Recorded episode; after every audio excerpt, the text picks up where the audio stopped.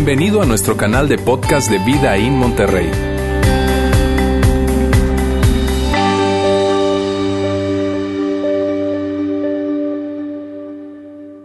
Hola, ¿cómo están? Bien, qué bueno. Mi, nombre es Juan Ángel Martínez para los que no me conocen y es un gusto estar con ustedes el día de hoy. Eh, si trajeron sus regalos ahí en la mesa de atrás, los pueden poner. Cumplo años hoy. Este, si no trajeron sus regalos, hay mesa de regalos en Liverpool o en algún lugar ahí para que lo busquen. No se crean, pero si es mi cumpleaños hoy, el día de hoy estoy muy emocionado de estar con ustedes. Tal vez si me han escuchado eh, predicar o, traer algún mensaje en anterioridad, me han escuchado decir que me emociona el tema, que me emociona el tema del cual vamos a estar hablando el día de hoy. Pero hoy en específico me emociona más. Hoy en específico es un tema que, que sé que tiene un gran peso, una gran relevancia y que me atrevo a decir esto. Sé que es un tema que dependiendo de cómo respondamos al final del mensaje puede cambiar totalmente, drásticamente nuestras vidas. Sé que es un tema que tiene el peso como para cambiar tu matrimonio, como para cambiar tus finanzas, como para cambiar tu relación con Dios, tu, confianza, tu paz. Es un tema que en verdad tiene un gran peso. Y antes de entrar en específico en el tema de hoy, la serie que vamos a estar hablando, llegan a la primera parte, no van a llegar ni a la mitad ni al final de la serie, llegan a la primera parte, se llama Oraciones con letras rojas. Y sabes, si alguna ocasión yo imagino que prácticamente todos, si no es que todos los que estamos aquí, alguna vez has agarrado una Biblia, ya sea porque la lees porque en tu casa hay, porque en tu primera comunión o en una iglesia o en un hotel, en el buró, a veces también ponen ahí Biblias. Si alguna vez has abierto una Biblia, probablemente te podrás haber dado cuenta que en el Nuevo Testamento, la segunda parte de la Biblia, hay ciertos textos que están escritos con letras rojas. Estos textos no son otra cosa sino las cosas que, que palabra por palabra Jesús dijo. Son cosas no que Mateo habló de Jesús, no que Marcos hablaron de Jesús, no que David, no que Pablo, no que Moisés, sino cosas que literalmente Jesús habló. Y eso me gusta, eso me emociona esta serie, porque sé que tal vez pueda haber gente que diga, Juan, la Biblia completa me cuesta creerla. Creo algunas cosas, me gustan unas, pero otras también difíciles. O sabes qué, Juan, eh, el, el tema de ciertas historias de la Biblia me cuesta entenderlas o creerlas, pero cuando se trata de Jesús, tal vez es un terreno muchísimo más común y todos tenemos alguna curiosidad o interés por Jesús, ya sea que tú lo hayas reconocido como tu Dios y tu Salvador, o tal vez no, pero aún así hay un interés, una curiosidad, un respeto, una duda, porque todos sabemos que Jesús históricamente fue alguien que estuvo en la tierra y que cambió la historia del mundo sin importar la afiliación religiosa que tengamos. Entonces, hablar de las palabras de Jesús tiene un peso.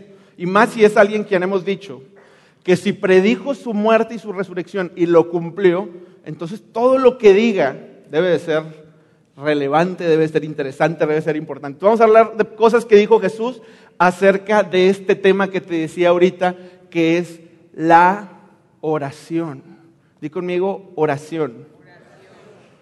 ¿Qué se nos viene a la mente cuando escuchamos la palabra oración? Sé que se nos vienen tal vez muchas cosas diferentes a cada uno de nosotros. Tal vez algunos dicen, oración se me viene a la mente que no lo hago, que no oro mucho. Tal vez algunos otros dicen, híjole Juan, oración se me viene a la mente algo difícil, algo religioso, algo para los padres, para los pastores, para las monjas, para los monjes, para gente muy religiosa. Oración se me viene a la mente que se siente incómodo hablar con alguien que no ves te sientes así a veces como que, híjole, me estará escuchando verdaderamente Dios. Tal vez para otros oración significa decepción. Estuve orando y orando y orando, Juan, por esto. Y Dios no me contestó. Tú me vas a decir ahorita que la oración tiene relevancia, importancia, que Dios te escucha, pero a mí Dios no me escuchó. Para cada uno de nosotros hay distintas opiniones de la oración. Tal vez algunos dicen, no, Juan, yo la valoro muchísimo. E incluso aquellos que digan que la valoran muchísimo, todos nos hemos también hecho preguntas como, ¿lo estaría haciendo bien? ¿Lo estaría haciendo mal? ¿Estoy orando muy poquito tiempo, mucho tiempo, Dios me está escuchando, estaré mi vida en lo correcto como para que Dios me oiga y me ponga atención. Se nos vienen a la mente un sinfín de ideas, preguntas y cosas cuando hablamos acerca de la oración. Y algo que me gusta con lo que vamos a partir esta serie es que no están solos, no estamos solos. Todo mundo ha tenido dudas acerca de este tema. Todos, por más religioso y cerca de Dios que te consideres, todo mundo hemos tenido dudas, contradicciones, eh, algo interior en donde intentamos entender cada día más este tema a la hora que nos dicen Dios, orar con Dios es hablar con Dios. Sí, pero es mucho más que eso. Orar es hablar con Dios, sí, pero es mucho más que eso. Y no estamos solos en esto, tanto así que los discípulos los doce discípulos que caminaron con Jesús, comieron con Jesús, vivieron con Jesús, convivieron con Jesús día y noche, también tenían sus dudas, también tenían sus contradicciones. Imagínate, ellos veían a Jesús orar, orar por los enfermos, orar por los oprimidos, orar solo, porque se apartaba Jesús de repente una noche completa a orar él solo. A veces los invitaba y le decía, a ver, tú, tú y tú, acompáñenme a orar. Y me imagino que todos abrían los ojos y, escuchaban y decían, ay caray, es que qué bonito, qué padre, qué increíble Jesús ora. ¿Y cómo sé que eso es lo que pensaban ellos? Porque un día, después de muchas veces que vieron a Jesús orar, un día los discípulos se envalentonan y de esas veces que dicen, pregúntale tú, no, tú, no, tú, tú pregúntale y hasta que uno dice, Señor, y le dice esta frase, Señor, enséñanos a orar. Señor, enséñanos a orar. Y me encanta, me encanta, me encanta esta frase. ¿Por qué? ¿Qué significa esta frase? Esta frase significa que los discípulos están reconociendo qué cosa? Que no sabían los discípulos estaban reconociendo, Señor, ya enséñanos a orar, porque somos judíos, toda la vida nos han enseñado a orar, toda la vida nos hemos vivido en las sinagogas y nos han enseñado oraciones y rezos y, una vida religiosa, pero tú oras distinto como tú oras no sabemos. Señor, enséñanos a orar. ¿Alguna vez te ha pasado algo así? No con Jesús, tal vez con otras personas que tú dices, esa persona está cerca de Dios, me gustaría hablar con Dios como Él habla con Él. Y eso fue lo que sentían los discípulos. Enséñanos a orar, se vulnerabilizaron y le, hicieron, le dijeron a, a Jesús, Señor, por favor, por favor, por favor, enséñanos a orar. Y es aquí en donde vamos a entrar en estas letras rojas. Vamos a entrar en esto que Jesús les enseña a sus discípulos, esto en donde Jesús les, les empieza a explicar qué es la oración y es aquí en donde tiene demasiado peso. Sé que va a ser, voy a intentar irme rápido porque es demasiado tema lo que, lo que probablemente me toca compartirles hoy. De hecho, si les soy honesto, pudiéramos hablar de esto por las cuatro semanas, por el simple tema del que vamos a hablar el día de hoy. Pero vamos a intentarnos irnos lo más rápido posible.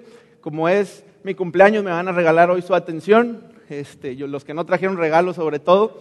Entonces, vamos a ir a las letras rojas de lo que Jesús nos enseña acerca de la oración. Y vamos al libro de Mateo capítulo 6, versículo 5. Y antes de leer, vamos a leer este texto, dice, y cuando oréis no seáis como los hipócritas, porque a ellos les gusta ponerse en pie y orar en las sinagogas y en las esquinas de, los, de las calles para ser vistos por los hombres. En verdad os digo que estos ya han recibido su recompensa. Si se dan cuenta, escogí una Biblia de versión español antiguo. Ahí dice, oréis, seáis y palabras que no utilizamos actualmente en este 2018. Al ratito les voy a explicar por qué escogí esta versión. Como saben, la Biblia no está escrita en español, está escrita en griego y en hebreo y se ha ido traduciendo al inglés, al español, al portugués y en este caso ha ido evolucionando la traducción. Ya no hablamos como, hace, hablamos, como hablábamos hace 50 años o como hablábamos hace 100 años. Esta es una versión antigua y ahorita vamos a ver ¿Por qué? Y este primer consejo que da Jesús aquí a la, multitud o a los discípulos y a la multitud que lo están escuchando, tal vez no es tan relevante para nosotros, porque esto está dirigido 100% a gente religiosa. Y yo creo que aquí, no sé, pero tal vez no nos consideramos religiosos. Gente que oraba por presumir. Gente que oraba en las sinagogas en voz alta Tal vez eso nada más nos toca hacer a los que estamos aquí enfrente, pero que quería sorprender a la gente con su lenguaje, con su palabrería, con su elegancia. Y Jesús les dice, orar no es presumir, orar no es algo público.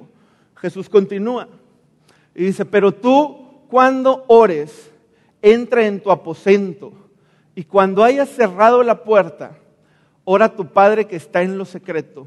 Y tu Padre que te ve en lo secreto te recompensará. Y aquí eh, esto, esto me encanta porque Jesús número uno dice, orar no es algo público, orar es algo personal, orar es algo privado. Tú y yo sabemos que aquí en la iglesia oramos, oramos ahorita hace un momento por eh, las ofrendas, por los diezmos, oramos al final de la reunión por ustedes, por el mensaje, pero aquí está hablando de otro tipo de oración. Dice, esto es algo personal, en tu aposento, en privado, cierra la, puerta y tu Padre que te ve, me encanta esa primera palabra que subrayamos en amarillo, que te ve en lo secreto, te recompensará. Esto a veces lo pasamos por alto muy rápido, pero a veces te has detenido a pensar que el Dios que creó el universo te está viendo.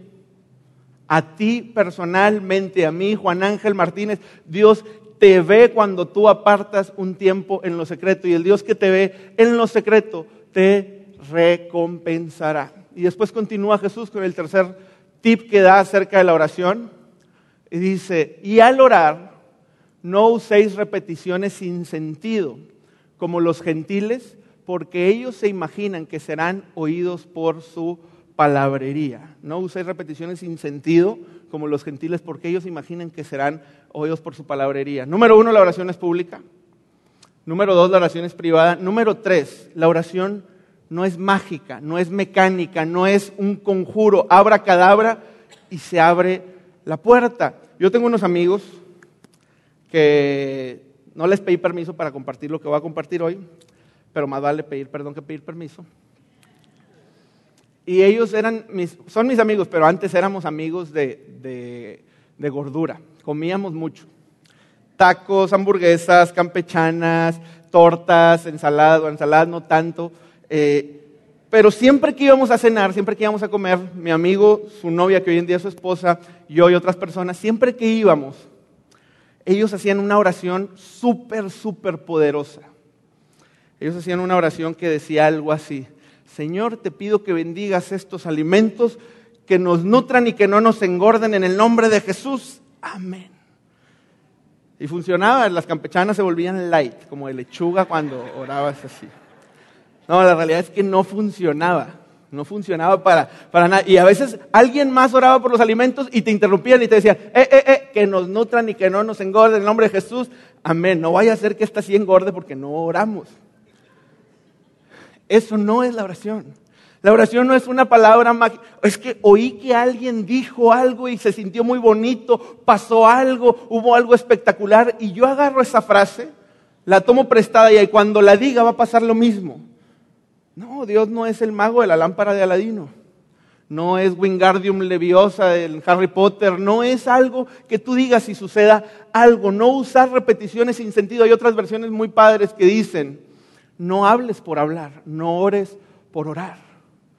¿No les ha pasado que muchos de nosotros nos subimos al carro o empieza nuestro día y hacemos la misma oración que hacemos todos los días, de como 13 segundos o como 17 segundos de largo, pero es esa misma oración de Señor, te pido que bendigas este día en el nombre de Jesús, amén. ¿Está mal? No. Sin embargo, está mal cuando lo hacemos por hacerlo. Señor, te pido que bendigas estos alimentos en el nombre de Jesús, amén. Ya se vuelve algo trillado algo mecánico, algo repetido. Y Jesús continúa y dice, por tanto, no os hagáis semejantes a ellos, porque vuestro Padre sabe lo que necesitáis antes de que vosotros le pidáis. Y eh, eh, en español de hoy es porque Dios ya sabe lo que necesitas incluso antes de que lo pidan. Incluso antes de que lo pidas, a lo que si eres muy pragmático como yo, te haces una pregunta como, ay, caray, pero entonces si Dios ya sabe, pues ¿para qué le pido? Si Dios ya sabe que necesito novio, que necesito novia, que necesito un aumento, que necesito trabajo, que necesito esposa, que necesito un milagro, que necesito esto y que necesito, pues ¿para qué se lo pido? Si Dios me ama, Dios debería de darme lo que más, lo que no me lo da. Si Dios ya sabe lo que necesito, entonces la oración, ¿para qué sirve? Y antes de, seguir con las letras rojas de Jesús, me gustaría hacer una hipótesis con mucho respeto. ¿Qué pasaría si nuestro desinterés por la oración, qué pasaría si nuestra falta de, pasión o gusto por la oración? ¿Qué pasaría si la falta de fe en la oración tiene que ver más con que lo hemos estado haciendo totalmente mal que con la oración misma?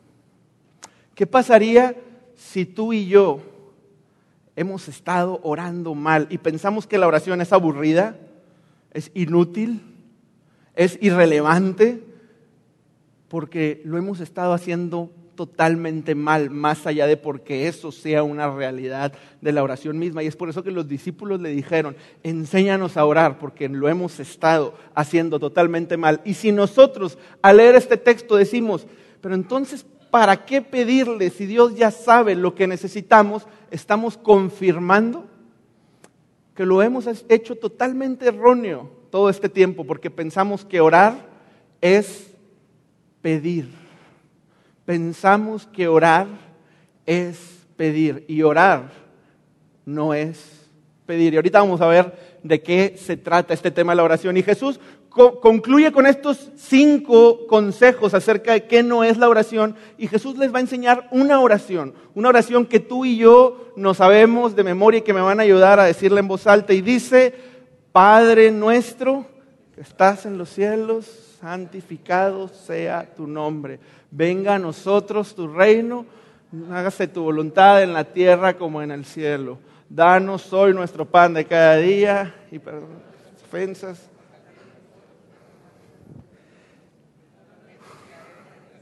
y líbranos del mal. Amén.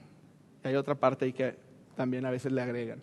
Todos no la sabemos, todos la hemos dicho diez veces, cincuenta, cien, tal vez mil. Veces la hemos cantado y es una canción muy hermosa.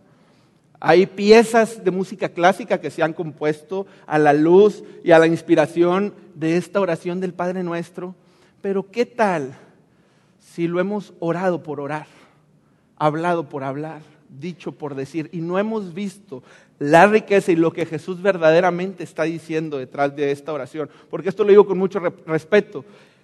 Si la oración del Padre nuestro, que es hermosa y que es palabra de Dios y que fue algo que dijo Jesús, fuese hecha simplemente para repetirse, entonces Jesús se hubiera contradicho contra lo que acababa de decir hace segundos antes. Jesús se hubiera caído en una contradicción total si ese fuera el propósito del Padre Nuestro. Así que vamos a irnos pedacito por pedacito del Padre Nuestro y empezamos con lo primero que dice Jesús. Ustedes deben orar así y por orar así no significa literalmente, sino lo que debe de incluir nuestra vida de oración. Y el primer punto o la primera parte del Padre Nuestro dice, Padre Nuestro que estás en los cielos, santificado sea tu nombre. Esta parte la podemos decir rapidísimo, de hecho a veces en nuestra mente nos vamos con lo que sigue porque ya no lo sabemos, pero detengámonos ahí. Padre nuestro, primera característica de la oración. ¿A quién estás orando?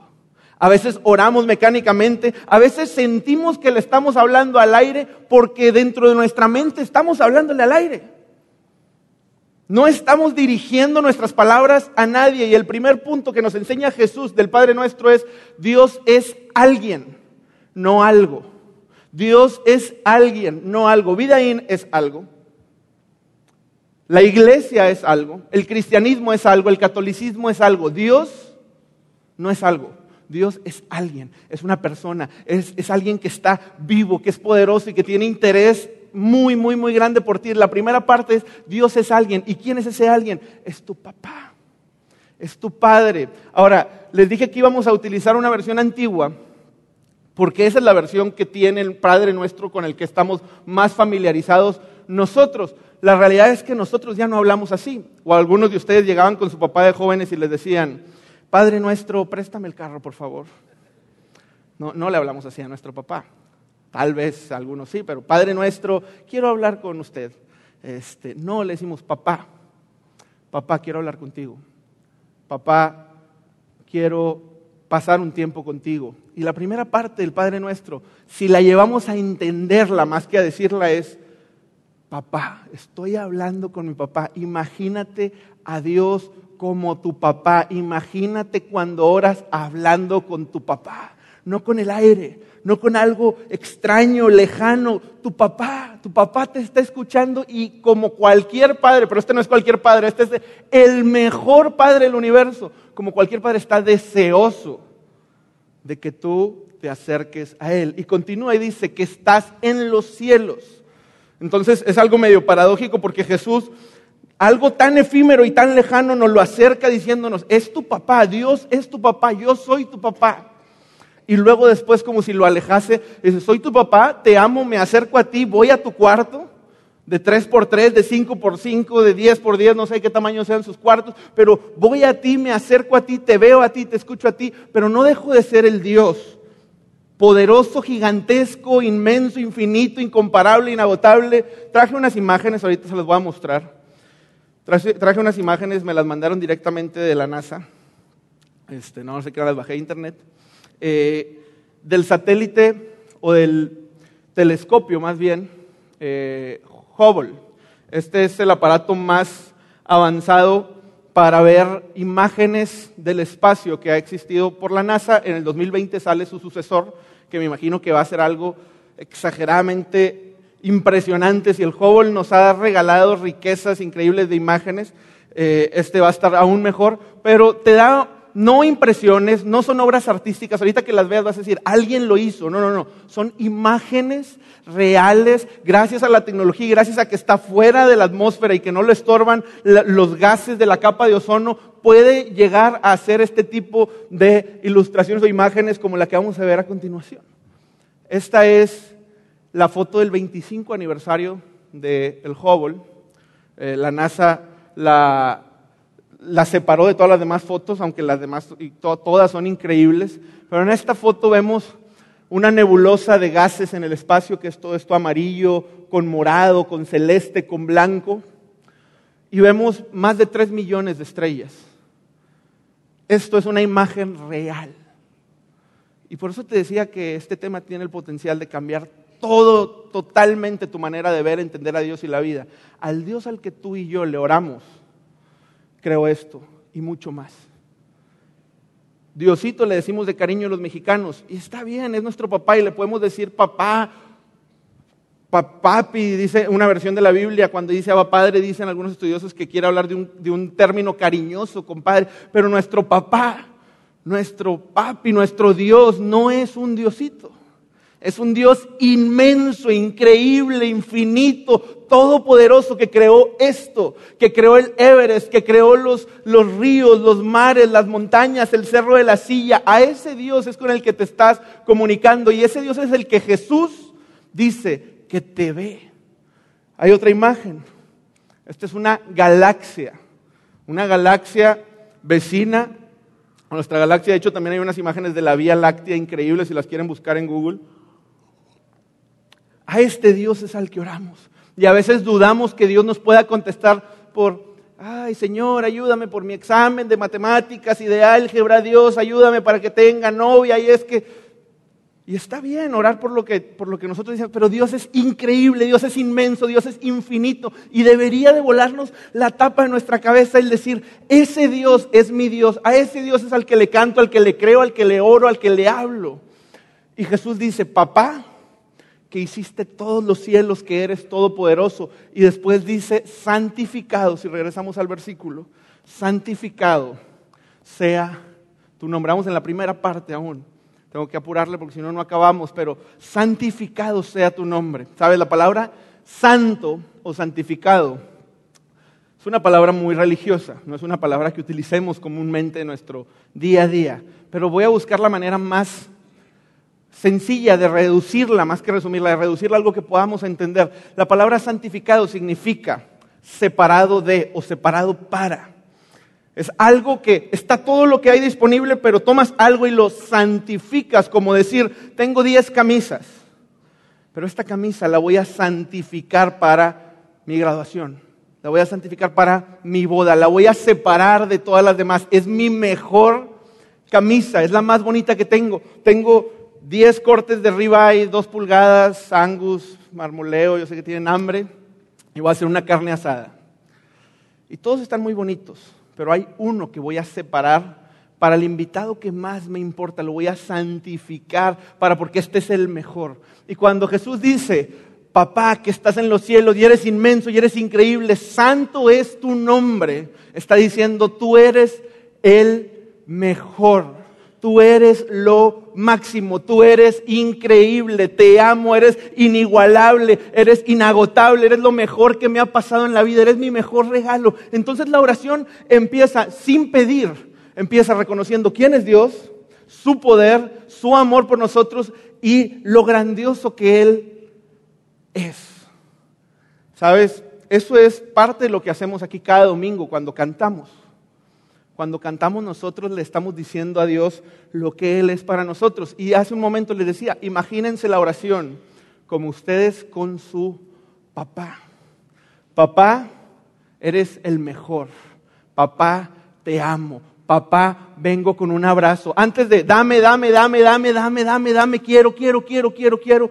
Tú como hijo llegas con tu papá y le dices lo increíble que es para ti. Muchos de nosotros no oramos así, te entiendo, porque no es natural, nuestra naturaleza es primeramente pedir. Sigue Jesús con el Padre nuestro y dice, venga tu reino, hágase tu voluntad así en la tierra como en el cielo. Y esta es otra expresión muy de iglesia que podemos pasar por alto muy rápido, pero venga tu reino. ¿Qué es esto de venga tu reino.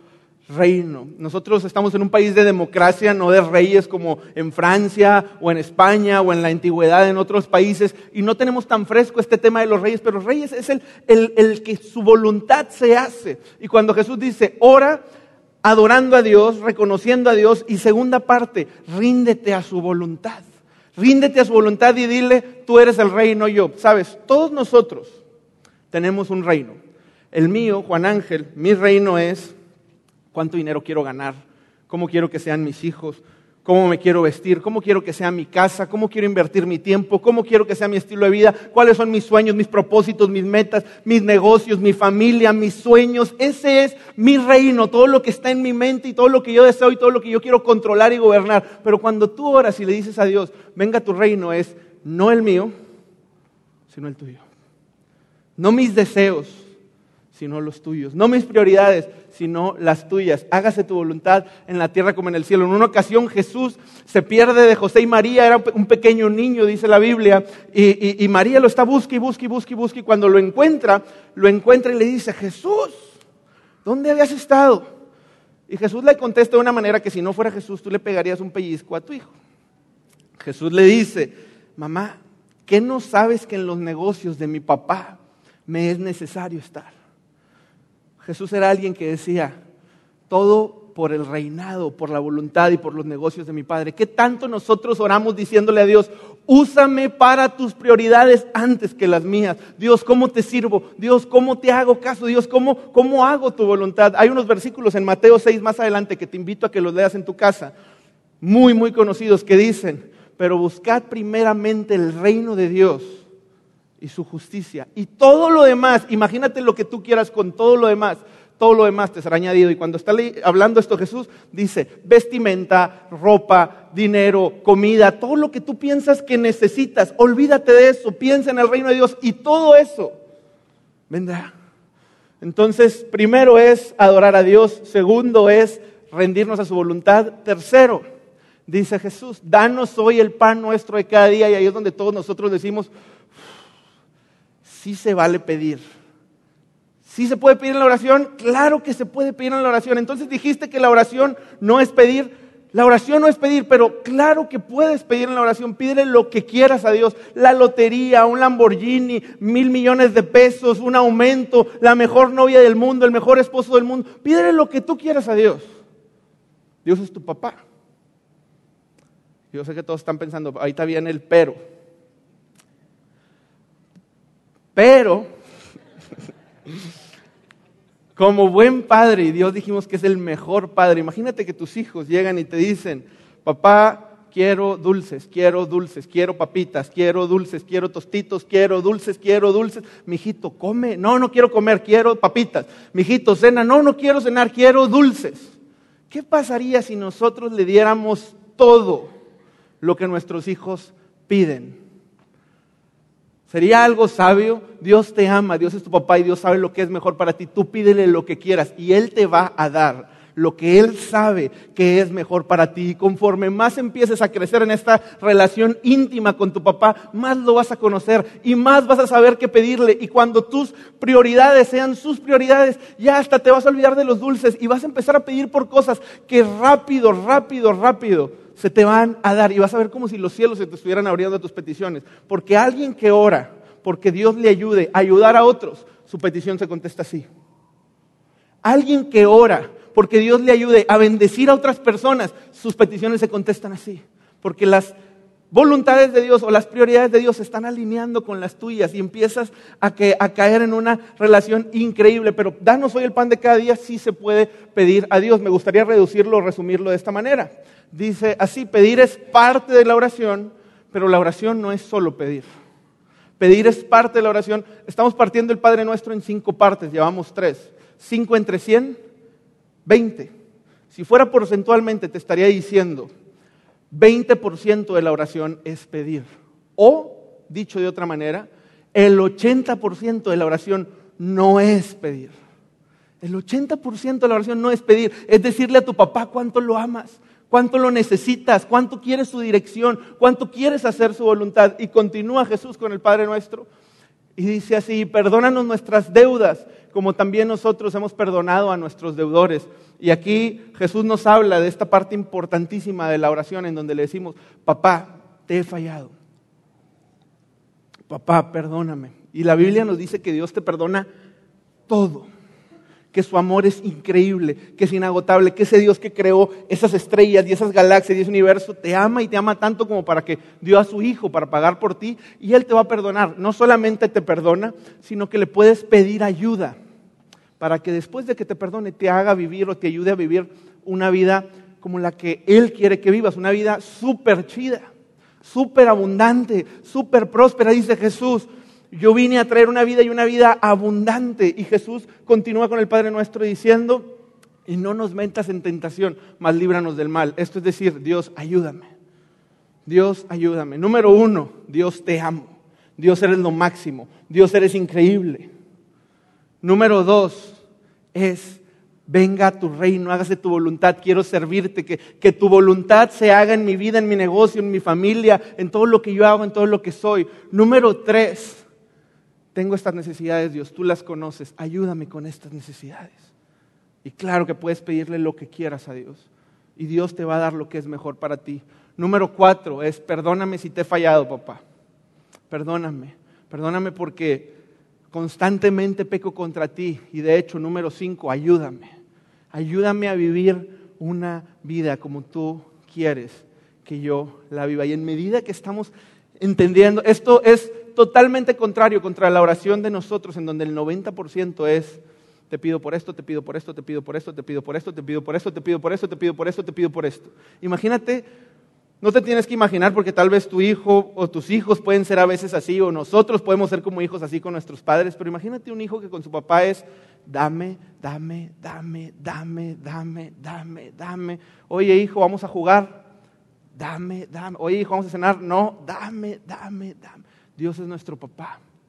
Dios es alguien que nos ama y el ser más increíble del universo quiere estar, quiere pasar tiempo contigo. Y hay una parte final de esta oración que les comentaba ahorita que dice, porque tuyo es el reino, el poder y la gloria para siempre jamás. Amén.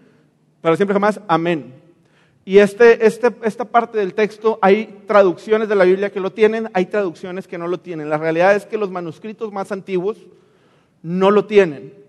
¿Y por qué lo pusieron entonces, Juan? Te, te, digo el secreto. Lo pusieron porque los traductores de la Biblia, y no es ninguna mentira lo que dice, esto está en muchos escritos de la Biblia, nada más lo retuitearon de alguna manera y pusieron ahí el amén, que amén significa así sea, no significa nada malo. Todo lo que dijiste Jesús, así sea. ¿Por qué lo pusieron? Porque los traductores de la Biblia sintieron que el Padre Nuestro terminaba muy raro, terminaba medio inconcluso, medio chafo, medio... La, la, realidad es que termina diciendo, y no nos metes en tentación, más líbranos del mal, punto. Ni siquiera amén, más líbranos del mal, punto. Y eso pudieras decir, bueno, ¿y eso qué, Juan? Eso tiene algo muy interesante para mí que es, Dios no está casado con los formalismos. Estamos más casados nosotros, iglesia y religiosos y seres humanos, con que la oración tiene que ser de este vocabulario, de este largo. No, Jesús ni el amén le puso. Entonces la oración es algo dinámico, es algo vivo, es algo Padre, Dios es tu papá. Y Jesús nos enseña el Padre nuestro diciendo, cuando oren, oren así, hablando con su papá, reconociéndolo, amándolo, adorándose, adorándolo, rindiéndose delante de Él y pidiéndole por las necesidades que tú tienes. Y punto, no le metamos más complicación. Y si nosotros, en medida que nosotros hagamos esto, nuestra vida, y por eso les decía ahorita, leamos Mateo 6 en nuestra casa, nuestra vida va a experimentar cómo nuestra fe, nuestros pensamientos, nuestras necesidades, nuestra manera de tratar con otros, nuestra irritabilidad, nuestra confianza, nuestra autoestima, todo comienza a cambiar porque tú estás pasando tiempo con tu Padre, el creador del universo. Y me gustaría cerrar haciéndote una invitación. Y yo sé, yo sé que, que, ustedes pueden pensar como yo he pensado muchas veces, híjole Juan, es que si tú supieras mi agenda, me levanto a las carreras, el café, cansado, el trabajo, el tráfico, me duermo el triple de cansado porque el día estuvo muy largo, todo el día tengo que hacer pendientes, los hijos, la casa, el trabajo, la escuela, esto y esto y esto y esto y esto es difícil apartar un tiempo. Yo sé que es difícil, pero sabes, hay un, hay un autor de, varios libros que se llama Rick Warren. Él tiene un libro muy famoso por sobre los demás que se llama Una vida con propósito. Y a mí me encanta lo que Rick Warren en Una vida con propósito dice acerca de, ¿quieres saber cuál es el mayor indicador de si amas a algo o a alguien? ¿Quieres saber cuál es el mayor indicador de si algo te interesa o no te interesa, si amas a algo o amas a alguien? El mayor indicador que tienes en esta vida es el tiempo. No hay algo que diga más la realidad de tus sentimientos y tus afecciones que el tiempo.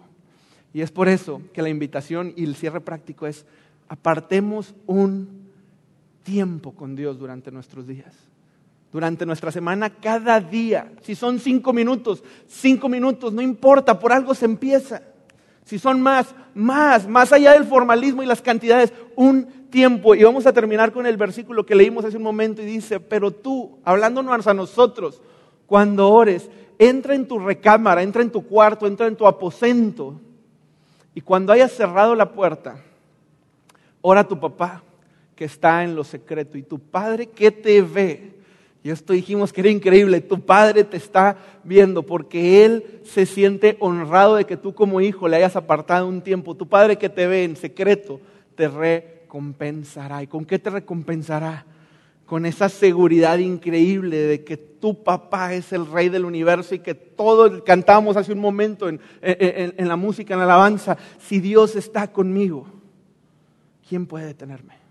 Si Dios está conmigo, ¿quién puede ser contra mí? Esa es la recompensa. La recompensa no es algo.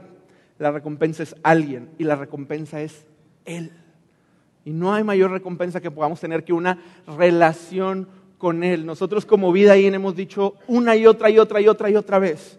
Nuestra misión es guiar a las personas a una relación creciente con Jesús. Bueno, no hay relación si no hay tiempo con esa persona. Yo no puedo tener una relación con mi esposa si no paso tiempo con mi esposa.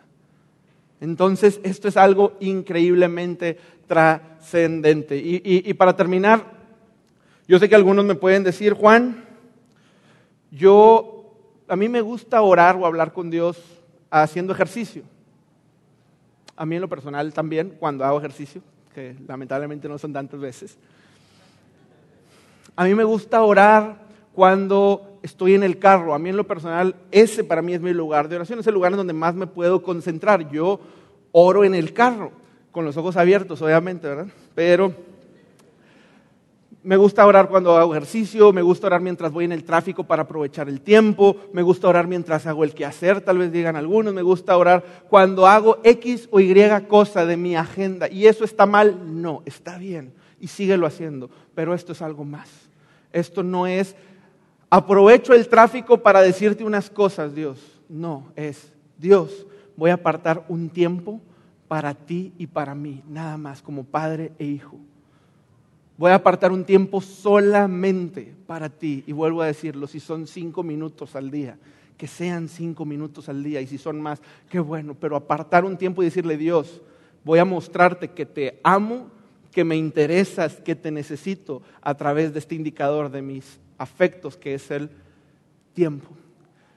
Y ese es el reto esta semana. Y lo ideal sería que, eso pudiera y crecer y que tú empezaras a experimentar esas bendiciones al grado que ya no fuera una semana, que fuera un mes, o meses, o años. Y conforme empieces a hacer eso, vas a empezar a ver cómo verdaderamente tu vida va a ser revolucionada. Martín Lutero decía, tengo tantas, tantas, tantas, tantas cosas que hacer hoy, que por lo menos tengo que pasar unas cuantas horas en oración porque él sabía que no podía empezar su día sin estar un tiempo con Él, sin pasar un tiempo con Él. Así que vamos a orar ahorita. Como les decía, aquí en la iglesia oramos, porque es algo que nos gusta hacer en la iglesia y lo, lo hacemos colectivamente entre todos y es algo bíblico, sí, y es algo padre, sí, y sirve, sí sirve.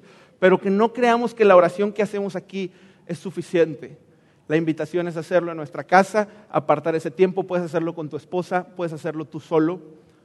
De hecho, es muy bueno que lo pudieran hacer en pareja y sé que va a traer grandes, grandes bendiciones a nuestra vida como personas, a nuestro trabajo, a nuestra iglesia y a toda nuestra ciudad y a nuestro país. Así que les voy a invitar a que cerremos nuestros ojos simplemente para no distraernos. Y vamos a, orar, pero esta vez intentemos poner en práctica lo que estamos viendo y piensen en quién estamos hablando y vamos a orar y decirle, papá, te amo Dios.